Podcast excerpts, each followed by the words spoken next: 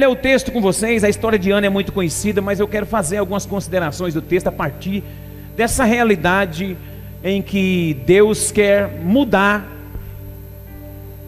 Deus quer dar uma, é, Deus quer fazer um fim ser melhor. Na vida de Ana eu vejo que Ana, o final dela foi melhor mesmo do que o começo, porque o começo era trágico, o começo era triste, depressivo, opresso, debaixo de acusação, condenação, perseguição da outra. Mas Deus deu um fim glorioso a Ana. Ana gerou um profeta que fez toda a diferença em Israel. Amém? Vamos lá. Vamos lá. Capítulo 1, a partir do 2. A partir do verso. Não, vamos 1 mesmo. Houve um homem de Ramata, Ramataim Zofim, da região montanhosa de Efraim, cujo nome era Eucana, filho de Jerão, filho de Eliú, filho de Tou, filho de Zuf Efraimita. Tinha ele duas mulheres, uma se chamava Ana e a outra Penina. Penina tinha filhos, Ana, porém, não tinha. Este homem subia da sua cidade de ano em ano para adorar e sacrificar ao Senhor dos Exércitos, em Siló. Estavam ali dois filhos de Eli, Ofini e Finéias, como sacerdotes do Senhor. No dia em que Eucana oferecia o seu sacrifício, dava ele porções desta a Penina, sua mulher, e todos os filhos e filhas. A Ana, porém, dava porção dupla, porque ele a amava ainda mesmo que o Senhor houvesse fechado, deixado a estéril. A sua rival a provocava excessivamente para irritar, porquanto o Senhor lhe havia cerrado a madre. E assim o fazia ele de ano em ano, e todas as vezes que Ana subia à casa do Senhor, a outra irritava, pelo que chorava e não comia. Então Eucana, seu marido, lhe disse: Ana, por que choras? E por que, que não comes? E por que está assim o teu coração tão triste? Não te sou eu melhor do que dez filhos? Após terem comido bebido em Siló, estando ali Eli, o sacerdote, assentado numa cadeira junto a um pilar do templo do Senhor, levantou-se Ana e, com amargura de alma, orou ao Senhor e chorou abundantemente. E fez um voto, dizendo: Senhor dos exércitos, se benignamente atentares para a aflição da tua serva, e de mim, não, e de mim te lembrares, e da tua serva não te esqueceres, e lhe deres um filho varão ao Senhor, darei por todos os dias da minha vida, da sua vida, e sobre a sua cabeça não passará navalha. Demorando-se ela no orar perante o Senhor, passou Eli a observar-lhe o movimento dos lábios, porque Ana só falava no coração, seus lábios apenas se moviam, porém é, não se lhe ouvia voz nenhuma. Por isso Eli a teve por embriagada. E lhe disse: Até quando estará em, é, tua embriagada, mulher? Aparta-te desse vinho. Porém Ana respondeu: Não, Senhor meu. Eu sou mulher atribulada de espírito. Não bebi vinho nem bebida forte. Porém venho derramando aqui a minha alma perante o Senhor. Não tenhas-me por por tua, não tenhas tua serva por filha de Belial, porque pelo excesso da minha ansiedade e da, afli, da minha aflição é que tenho falado até agora. Então lhe respondeu Eli: Vai-te em paz, e o Senhor de Israel conceda a tua petição que fizeste. E disse ela: Ache a tua serva mercê diante de ti. Assim a mulher se foi a caminho, comeu e o seu semblante já não era triste. Verso 19: Lembrando-se de madrugada, levantaram-se de madrugada e adoraram perante o Senhor, voltaram e chegaram em casa em Ramá. Eucana coabitou com Ana, sua mulher, e lembrando dela o Senhor, ela concebeu e passado o devido tempo teve um filho que se chamou Samuel, pois dizia: Do Senhor o pedi. Amém. A história é uma história fantástica, tremenda, dentre tantas outras que nós poderíamos mencionar em que o final foi melhor do que o começo. A de José no Antigo Testamento, de, de filho caçula, perseguido pelos irmãos, tem a morte forjada, mataram um, animal, sujaram sua túnica, venderam ele para os midianitas que passavam ali naquela região. Ele foi parar como escravo. E, de um, e quando estava preso injustamente, através de um sonho, de uma revelação, Deus o fez governador. Deus tem essas histórias na Bíblia. Deus tem esses repertórios daqui, esses repertórios de vitória.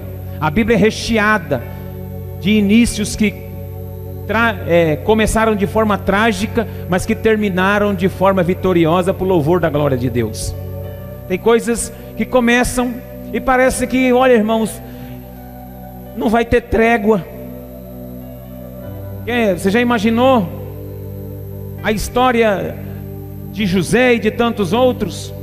E aqui nós temos na o contexto essa mulher chamada Ana. A Bíblia diz que o marido dela tinha outra esposa chamada Penina, e não é porque podia. Você tem que havia um código que depois foi acoplado ao código bíblico, que é o código de Hammurabi. Eles há uma regra que permitia que se a pessoa casasse com uma mulher e ela fosse estéril, ele poderia adquirir outra. Lá na, na época. Era uma exceção aberta. Até para você não julgar muito aqui o irmão Eucana. Mesmo assim, essa penina tinha filho todo ano. A Bíblia diz que ela gerava. E interessante que a Ana, Deus tinha cerrado a madre. Deus, a Bíblia diz que ele mesmo fechou. Tem coisa que Deus fecha. Tem coisa que Deus abre. E tem a música dos irmãos do Morada que diz assim: a porta aberta é você, Jesus, e a fechada também é. A tempestade é você, Jesus. Você sabia que a tempestade é Ele, a porta aberta é Ele, mas a fechada também é Ele. Então tem coisas que Deus fecha para Ele abrir na hora que Ele quer. E a, a, madre de Ana foi fechada por Deus porque Ele tinha o momento certo para abrir a madre dela, porque a madre dela não ia gerar qualquer um, ia gerar um profeta para Deus para mudar a história. Samuel ungiu Davi, Samuel ungiu Saul, Samuel ungiu reis e mudou histórias, foi juiz em Israel, um homem honrado, cheio de Deus. É um divisor e um vulto profético no Antigo Testamento e um divisor profético na história da Bíblia. Foi isso que Deus queria e era isso que Deus estava querendo fazer mas nesse processo em que, em que Deus quer fazer e nós não sabemos, um, um, a gente sofre.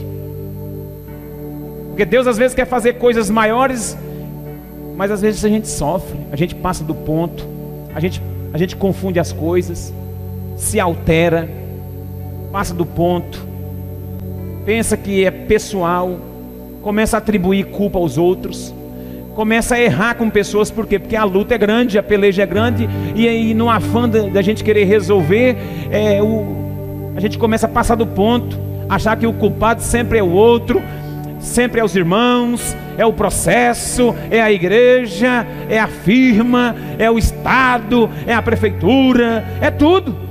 É o emprego, é o patrão, é o pai, é a avó, é a tia, é o marido, é a mulher. Nesse processo a gente começa a confundir. E aqui a Bíblia vai dizer que ela tinha uma rival. A mulher irritava ela. A mulher passava balançando os bebês tudo na frente dela, falando que tem mais um. E irritava, se tornou uma rivalidade. Então foi muito dolorido o início da vida dessa mulher. Mas uma coisa nós podemos ter certeza: Ana tinha um sonho,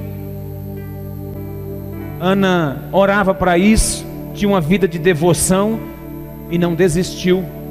E é interessante, a Bíblia vai falar que ano a ano eles subiam em Siló, no lugar da adoração. Então, irmãos, quem tem um sonho, é, não pode desistir, porque o sonho nunca morre. Morre o sonhador e o sonho não morre. Se você for um sonhador, você pode saber que você vai morrer e o seu sonho vai, vai ficar perpetuamente para a história.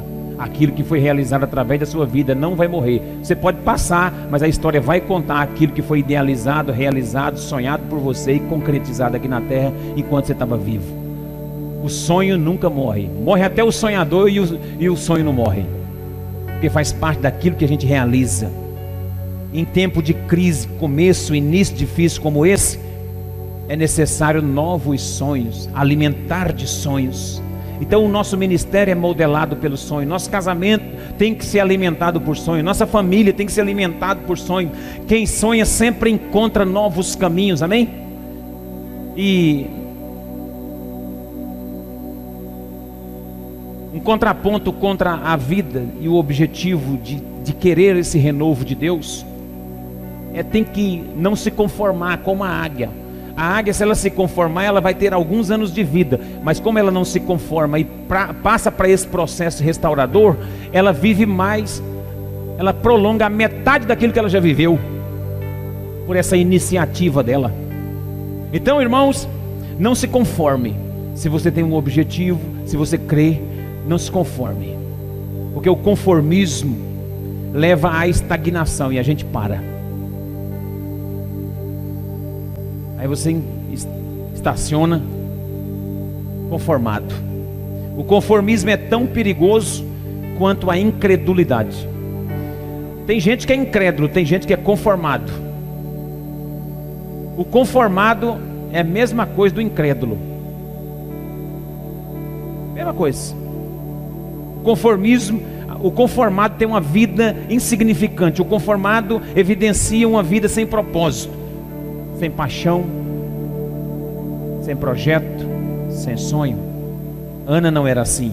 E eu quero meditar com vocês em alguns aspectos da vida de Ana e pontuar algumas coisas para nossa meditação essa noite. Primeiro, que eu vejo que esse texto vai nos revelar que Ana não viveu escrava da esterilidade. Mesmo que o começo da, da sua história possa ter dado errado, e você está aí meio que em dúvida do que vai acontecer, você não pode se conformar com a esterilidade. Não pode se conformar, porque a esterilidade fala daquilo que não, não, não dá fruto, daquilo que não gera.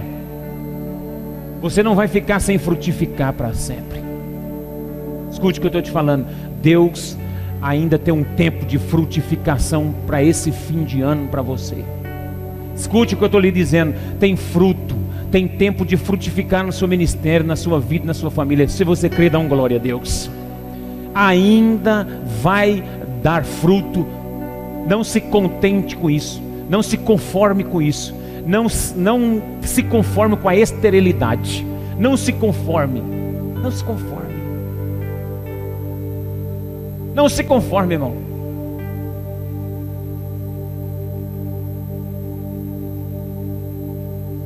Ana não desistiu de ser mãe. Ana quis. O texto diz que Ana subia de ano em ano com seu marido. Ana poderia inventar uma série de desculpas e dizer assim: Olha, já que essa penina vai junto com você e ela te dá filho, vai, sobe, vai orar. Ah, buscar Deus sozinho para lá. Eu não vou, não. Podia ficar prostrada, parada, apática, amarrada, amanietada em um lugar de estagnação. Podia ficar num lugar da, da reprovação, do desânimo, do fracasso, da depressão. Poderia ficar lá curtindo a sua depressão. Mas não, ela não desistiu do projeto de gerar. Nós não podemos desistir do projeto de gerar filhos espirituais. Nós não podemos desistir do projeto de prosperar. Nós não podemos desistir do projeto de, de sonhar alto com algo que aquilo que a gente quer. Deus tem algo para essa obra. E Deus falou comigo há muitos anos atrás. Quando eu cheguei aqui, Deus falou: seria agora que nós iríamos desistir? Seria agora que você iria parar? Se Deus falou, Deus falou no começo. Será que Deus então errou? Deus não está errado, irmão. Nós não podemos desistir de gerar. Levanta a mão aí quem quer gerar para Deus. E eu não estou dizendo nem gerar no sentido físico, não. Não é isso não. É gerar para Deus. É gerar um sonho para Deus, uma esperança, uma expectativa. Levanta mais uma vez a mão. Eu profetizo que mesmo contra tudo e contra todos, você vai continuar gerando para o Senhor na autoridade do nome de Jesus. Todo bloqueio, todo bloqueio, toda esterilidade, todo ventre cerrado espiritualmente falando, em toda anomalia, todo mal, toda enfermidade, toda infecção, todo útero espiritual travado, cerrado, que o Espírito de Deus comece agora a desbloquear nessa noite, para o louvor da glória de Deus.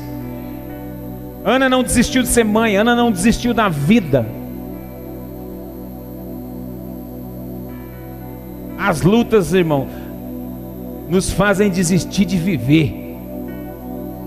E eu conheço muitas pessoas que estão enclausuradas dentro de casa hoje, querendo morrer pedindo a morte. Na Bíblia também tem Elias pediu, Elias queria desistir, Moisés pediu para desistir, falou: "Não quero ir mais. Esse povo aí não dá para lidar com eles.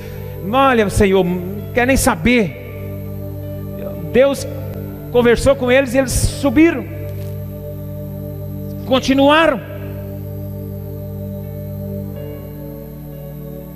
Continuaram.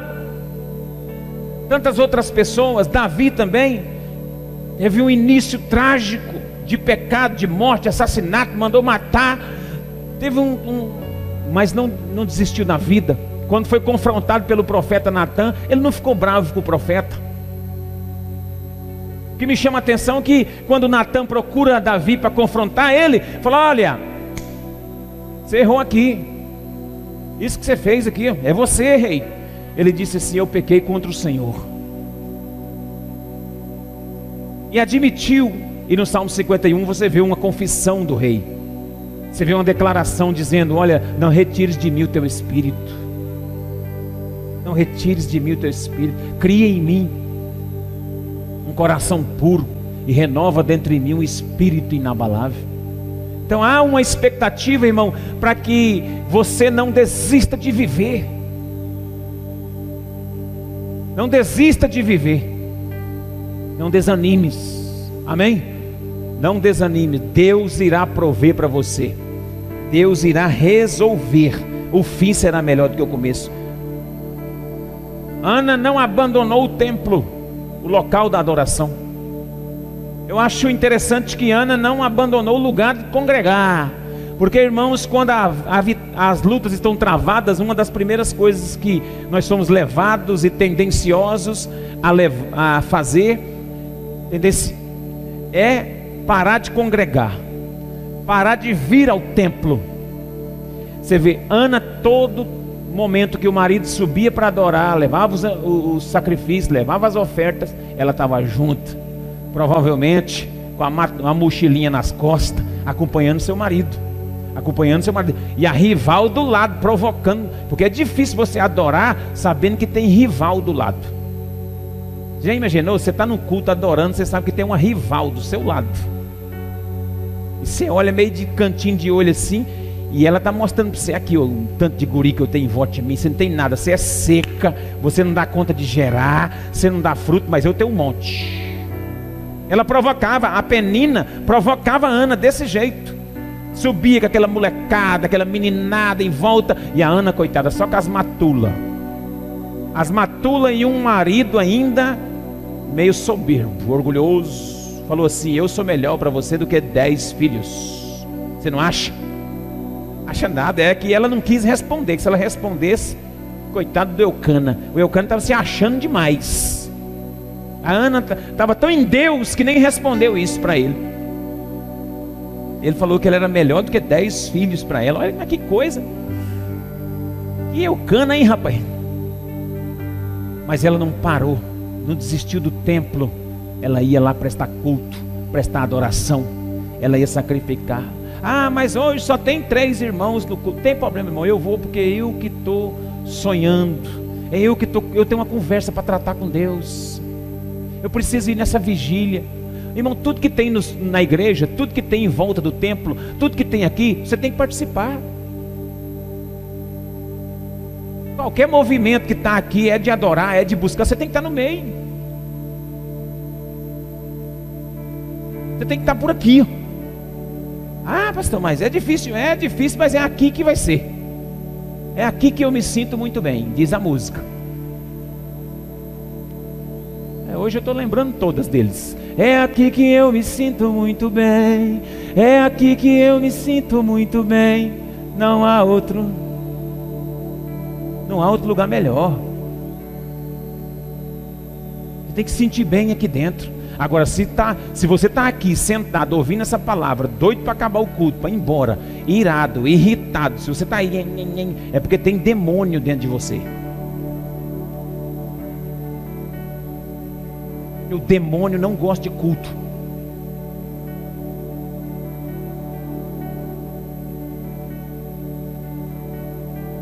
Demônio não gosta de cultuar. Demônio não gosta de adoração. Tem gente que o demônio fica tão no ouvido dele dentro do culto que se ele escutar o toquinho do teclado, ele fala: Mas para que está tocando esse teclado atrás do pastor pregando? Para que está essa, essa zoeira? Não é não, irmão, não é zoeira, não. É um mosquito, dentro do, é uma, uma mosca do diabo que entrou dentro do seu ouvido e está querendo perturbar a sua mente para você ir embora do culto. Diabo vai fazer de tudo para te irritar, para te provocar, vai usar o espírito de rivalidade da penina para lembrar uma coisinha ou outra aqui, para dar uma intriguinha ou outra aqui, para você não ficar satisfeito com o culto, para te tirar do local da adoração. Se você não ficar esperto, ele te arranca daqui, leva você para tomar água, volta com o copinho, aí fica fazendo barulho com o copinho, aí volta para lá, masca chiclete, senta de qualquer jeito, fica na irreverência, não presta atenção em nada, porque o diabo não quer que você adore a Deus, porque é na adoração que ele vai mudar o final da história. O diabo não quer. Ele vai, ele vai causar um espírito de irritabilidade em você, para você não se sentir bem na, no local do culto. Não abandone o lugar do culto. A pandemia, ela veio para fazer a igreja abandonar o lugar do culto. A pandemia veio para tirar crente de dentro dos templos. Conseguiu tirar um bocado. Tem crente aí que está na cachaça, tem crente aí que está no forró, tem crente aí que está no baile, está no carnaval, está no campo do futebol, está em qualquer outro lugar, menos no templo. Sabe por quê? Porque o diabo conseguiu tirar ele. Ele passou luta, ele passou dificuldade, porém ele não conseguiu romper e continuar. Porque com luta ou sem luta, eu vou estar aqui. Eu posso estar passando a luta que for, chorando, chorando, é, carregado, arrastado. Eu vou pegar minha mochilinha igual Ana e vou para Siló, para o lugar da adoração, para o templo, porque eu não desisto de adorar, porque eu sei o Deus que eu estou servindo. E uma hora ou outra ele vai mudar esse cativeiro, e uma hora esse demônio vai ter que ir embora. Essa esterilidade vai, vai, vai alterar o processo dela. Ela vai, vai Deus vai abrir a madre, Deus vai fazer um milagre sobrenatural sobrenatural na sua vida e na minha, eu creio nisso que Deus pode resolver um problema. É assim, ó, é no sopro, é no toque da mão do mestre. Ele faz assim, ó. Dentro de um minuto ele resolve uma história de 20 anos, 30 anos. Dentro de, dentro de 15, 10 minutos, uma conversa do líder, do faraó, com o, o padeiro lá que saiu da cadeia, conversou, liberou José da, da prisão. José estava condenado uma conversa. Essa mulher aqui estava amargurada, mas ela não deixava de ir ao templo. Ela foi confundida, estava orando, chorando nos pés do Senhor. O sacerdote, o pastor, falou assim: Você está bêbada, né, mulher? Está embriagada. Ele falou, ela falou: Não, estou amargurada. Estou bêbada, não, Eli. O Eli estava muito velho, confundiu ela. Já imaginou, gente? Irmãos dos.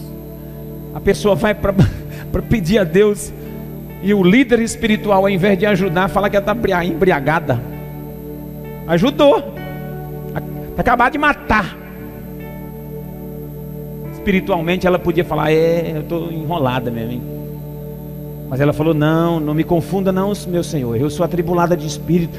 Eu estou amargurada.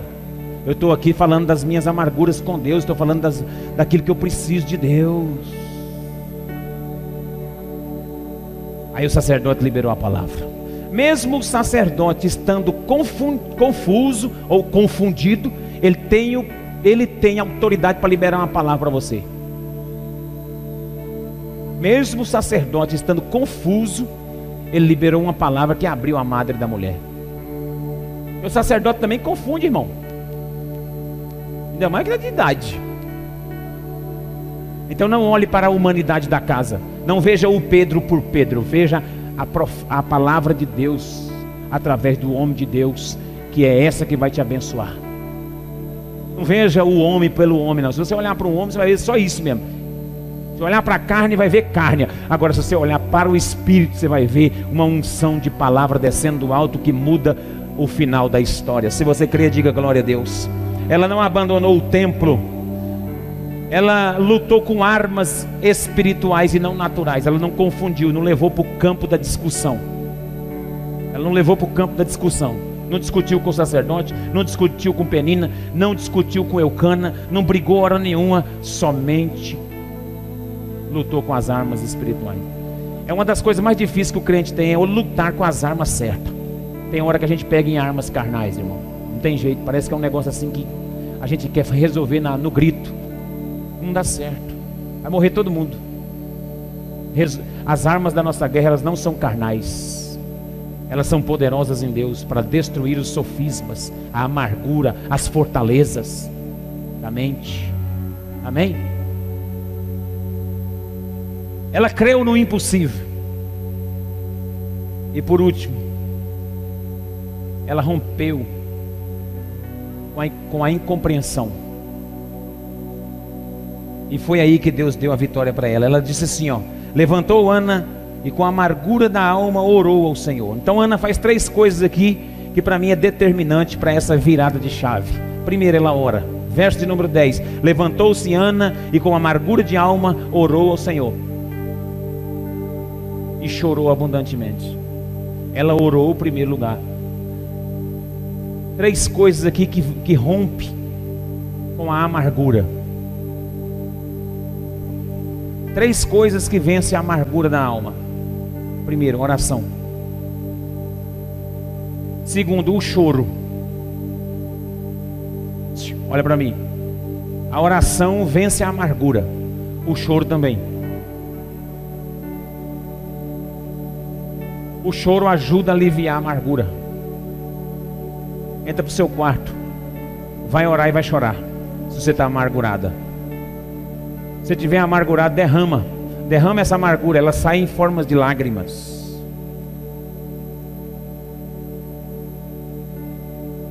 Ela chorou abundantemente. A Bíblia diz que abundantemente ela chorou. Orou, chorou. Terceiro lugar, fez um voto. O outro versículo de número 11 diz assim: E fez um voto eu estou querendo desafiar. Daqui para a terceira, quinta-feira, nós vamos fazer um voto ao Senhor. Esse dezembro aqui, esse dezembro nós temos que fazer um voto. Fazer um ato profético e cercar até o final da campanha. Nós vamos fazer um voto. E fez um voto dizendo: Senhor dos exércitos, se benignamente atentares para a aflição da tua serva, e de mim te lembrares da tua serva não te esqueceres, e der um filho varão, ao Senhor o darei por todos os dias da sua vida, e sobre a sua cabeça não passará a falha. Irmãos, eu acredito que a gente demora muito a entender o que Deus quer, por isso Deus não dá. Porque o, o negócio não está naquilo que eu quero, é aquilo que Deus quer. Eu foco muito naquilo que eu quero, é por isso que Deus não me dá. Porque Deus quer me dar o que Ele quer dar, não o que eu quero ganhar. Deus quer te dar aquilo que Ele quer te dar, não aquilo que você quer receber. Porque o que Ele tem para te dar é melhor do que aquilo que você pede. Aquela mulher, ela entendeu, ela ganhou o filho na hora. Ela recebeu o filho na hora. No momento que ela entendeu, quem está querendo o menino não sou eu, é Deus. Deus quer esse menino mais do que eu.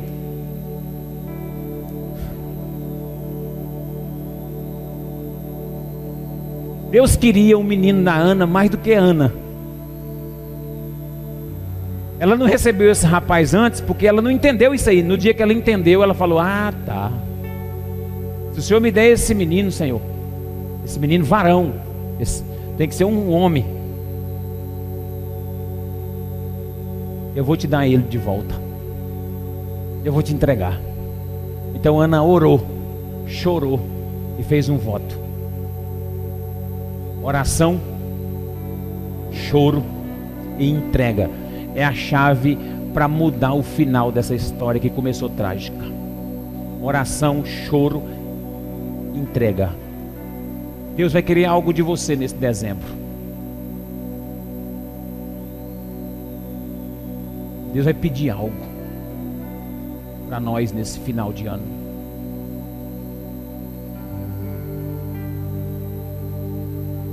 Você crê ou não? Tem muita gente que ficou com dó. Essa Ana teve esse filho depois que ele desmamou. O menino desmamou lá por uns três anos, mais ou menos. Ela pôs um, uma roupa, pegou na mão desse menino, subiu e foi para Siló sacrificar. Levou um boi, levou um éfo de farinha, levou e levou uma oferta boa. E levou o menino para entregar.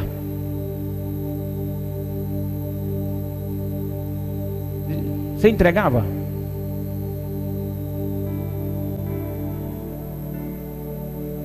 Você entrega o Pedro no altar? Eu entrego a Esther?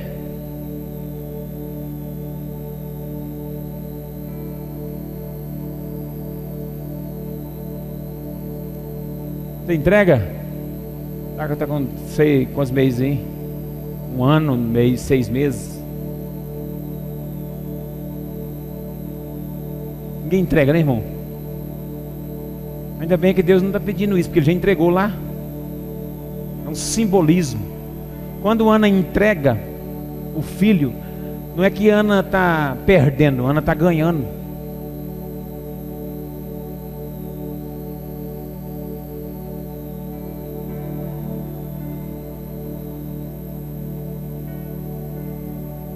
Ana tinha tudo para não entregar esse menino naquele momento. Sabe por quê? Sabe por quê? Ana tinha tudo para não entregar. Tinha um tal de Rofini e Finéias, que eram filhos do sacerdote Eli. Chamava Rofini e Finéias. Os dois filhos do sacerdote eram endiabrados. Eles eram endemoniados, roubavam a oferta que colocavam no altar, prostituíam no altar. Eles eram um demônio puro, os filhos do sacerdote. E, por, e certamente, aquela Ana, falei, demorei tanto para ter esse menino, olha como é que ele está bonitinho, três para quatro anos aqui, ó, desmamou, bonitinho. Vou colocar lá esse Rofini e Finés, vai incentivar esse, meu, esse menino, vai ficar um malandro perto daqueles dois. Ela tinha tudo para não entregar. Nós temos N motivos para não ofertar, N motivos para não dar nada, N motivos para não cultuar, N motivos para não consertar, N motivos para não nos render, nos prostrar. Nós temos várias coisas para não, não fazer. Se você ficar olhando para a humanidade dessa casa aqui, você nem aqui vem. Se você colocar os seus olhos aqui na humanidade, fica olhando um irmão e outro, ai, fulano de tal, é bertana, você nem aqui vem, meu irmão.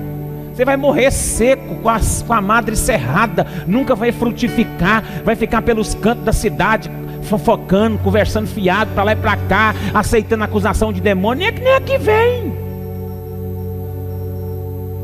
E nem aqui, nem em outro canto. Ah, porque você pode pensar, ah, mas só tem esse lugar aqui para Não, tem um monte de lugar aí, mas, mas não, não é o local.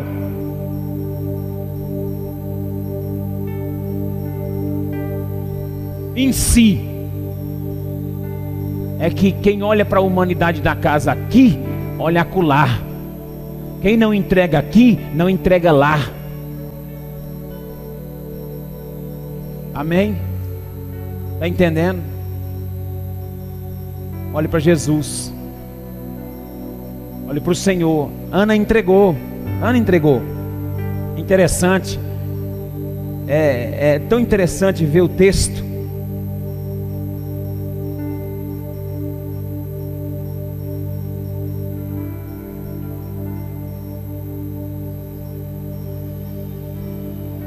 Abra a Bíblia comigo em Samuel. No mesmo, no mesmo, você está com a Bíblia aberta? Só pula uma folha.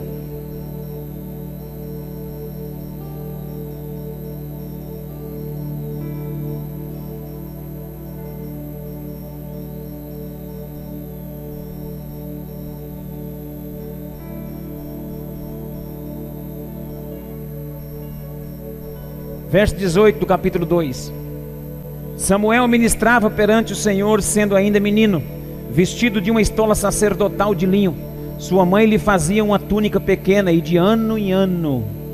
Todo ano a Ana visitava o menino, levava roupa, uma túnica nova, trazia quando com seu marido subia para oferecer o sacrifício anual. Eli abençoava a Eucana e sua mulher e dizia: O Senhor te dê filhos desta no lugar do filho que devolveu ao Senhor. E voltava para sua casa. 21.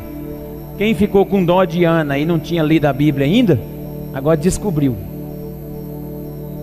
E teve um monte de gente aí que ficou com dó de Ana, coitada, né? Deus deu e tomou o menino. Ela teve que oferecer. Dá uma olhadinha aí, vê se Deus fica devendo para alguém.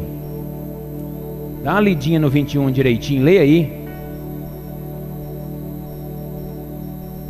O que, que Deus fez?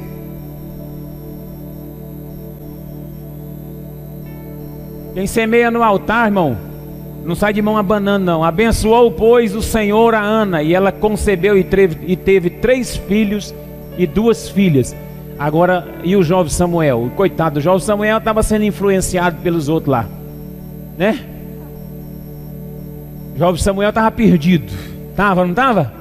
E o jovem Samuel crescia diante do Senhor. E a Bíblia diz que nenhuma palavra que saía da boca de Samuel caía por terra. Eu não vou nem continuar lendo, que senão eu entro em outra pregação. Deus vai falar com Samuel, Deus vai liberar uma palavra na vida do sacerdote através de Samuel. Deus liberou. O que eu quero dizer é o seguinte: o fim sempre será melhor do que o começo. A mulher teve três filhos, duas filhas, fora o Samuel lá profetizando, crescendo no altar, entregue ao Senhor, sem passar navalha no cabelo. Teve que estava com um cabelão bonitão, estilo de profeta.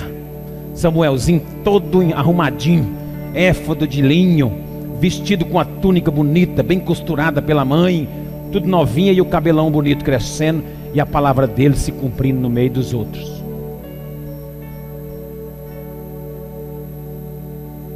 O início foi ruim, debaixo de pirraça, perseguição de penina, provocação, luta. Mas a Ana não desistiu de ser mãe, não desistiu de orar, de congregar, não desistiu de adorar, orou, chorou abundantemente e também. Vamos ficar de pé? Começa hoje essa campanha.